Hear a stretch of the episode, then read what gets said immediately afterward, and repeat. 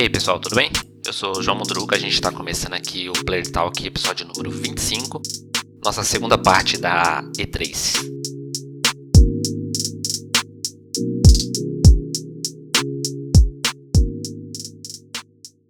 Continuando a semana da E3, a gente teve a conferência da Nintendo. A Nintendo fez sua apresentação na E3 no dia 15, fechando aí o ciclo de conferências da E3 tivemos bons anúncios, mas algumas coisas que eram bem esperadas e algumas ideias que tinham corrido através dos rumores não se confirmou. Uma das boas surpresas foi o anúncio do Metroid Dread. Não é o Metroid Prime 4, o jogo que eles já anunciaram o desenvolvimento, mostrando apenas o logotipo lá na E3 de 2017.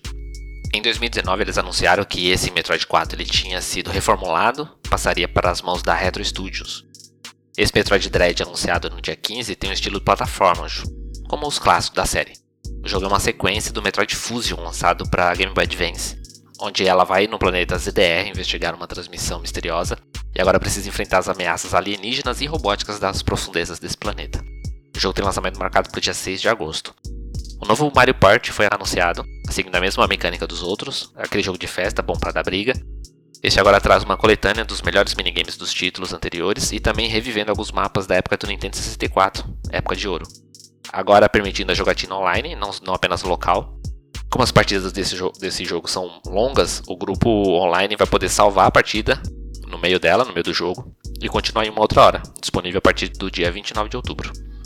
Na sequência foi anunciado que o novo título da Square Enix, o Guardiões da Galáxia, também chegará para Nintendo Switch no dia 26 de outubro, através do sistema de nuvem do Switch, onde você pode jogar títulos que o hardware do Switch não pode ali rodar diretamente, então o título roda na nuvem e você controla ali pelo Switch.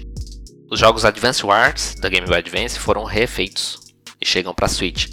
Advance Wars é um jogo de estratégia por turnos, foram dois jogos lançados para portátil. E os dois ganham novas versões agora, com novos gráficos, agora em 3D, e antes eles eram em pixel art. Os dois chegam com um jogo só, chamado Advance Wars 1 e 2 Reboot Camp, e chega dia 3 de dezembro. A novidade que todo mundo estava esperando era sobre a sequência do Breath of the Wild, né, do Zelda. E ela apareceu na conferência, mas nada demais foi revelado. Tivemos algumas imagens de gameplay, novas áreas, assim, ilhas flutuantes, mecânica de parar e voltar o tempo. O título oficial do jogo ainda não foi revelado. A gente só está identificando ele como sequência de Breath of the Wild. E a janela de lançamento fica aberta para o ano de 2022.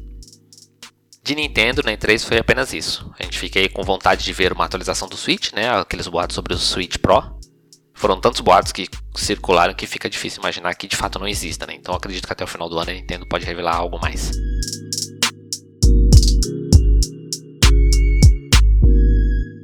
Encerrando a E3 desse ano, a gente teve a premiação dos jogos mais aguardados que foram vistos na feira, além de melhor conferência. E os premiados foram Xbox e Bethesda Showcase como melhor conferência, e eu concordo, a apresentação foi mesmo muito boa. Foi jogo atrás de jogo, como eu citei na primeira parte da nossa cobertura aqui na E3, foram 30 jogos citados na conferência, sendo que 27 entram no Xbox Game Pass.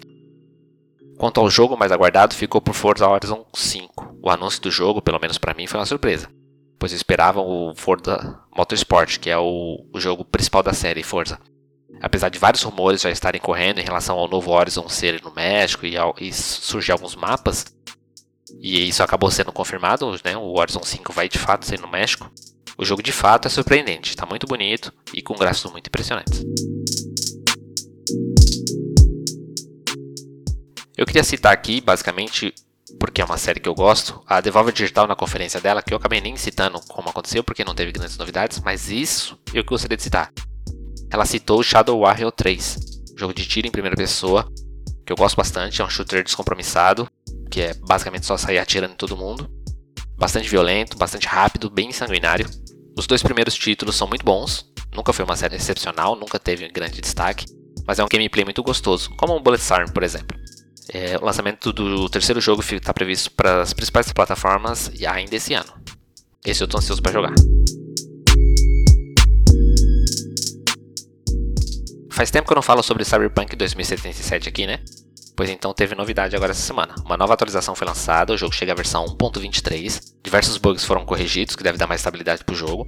A atualização chega para PlayStation, para Xbox e para Stadia. Quanto ao PlayStation, o jogo volta para a loja do PlayStation dia 21.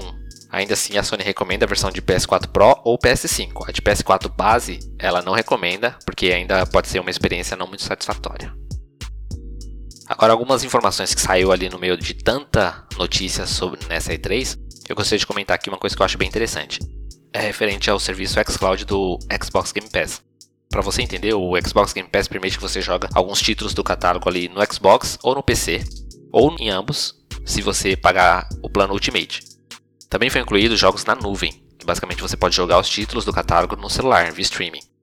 Você não instala o jogo no celular, porque não seria possível. Né?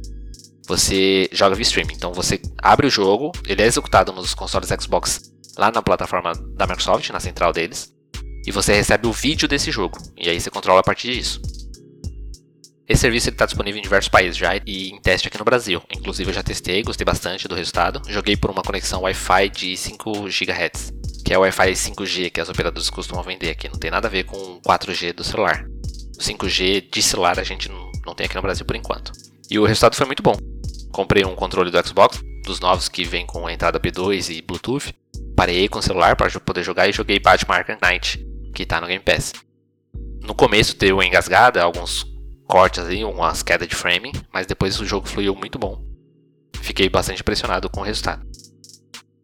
Lá no começo do ano eu já estava testando, mas não tinha uma boa experiência, tinha alguns problemas. Mas agora, pelo menos essa semana eu testei, estava tudo redondinho, funcionou muito bem. Eu não testei ainda na rua, via 4G de fato, né, com a rede celular. E eu vou ficar devendo esse comentário aí para vocês. Se vocês tiverem interesse, me cobra. Fato é que a Microsoft confirmou que até o final do ano o serviço xCloud vai estar disponível para todos os assinantes do Xbox Game Pass aqui no Brasil, via celular e via navegador de internet nos PCs e tablets. Outro ponto interessante, que ficou perdido aí no meio de tanta coisa da E3, é que a Microsoft está trabalhando com fabricantes de TV para colocar o Game Pass nas Smart TV. E também está produzindo um dispositivo portátil para você conectar diretamente na TV e ter acesso ao Game Pass, como seria um Chromecast ou um Fire TV da Amazon. Além disso, os consoles da geração passada, Xbox One, One S e o X, também poderão ter acesso a alguns títulos da nova geração via streaming. Um exemplo que foi dado foi o Microsoft Flight Simulator. O jogo chega aos consoles Série X e Série S agora, em julho, e você vai poder jogar no One via streaming, aparentemente através do aplicativo do Xbox Game Pass. Ainda não tem muito detalhe sobre isso, mas foi uma informação que foi dada através do blog oficial do Xbox. Vamos aguardar para ver se saem mais novidades e mais detalhes de como isso vai funcionar. E é isso. Encerramos aqui nossa cobertura da E3, nosso podcast dessa semana. Obrigado por ouvir. Até a próxima semana.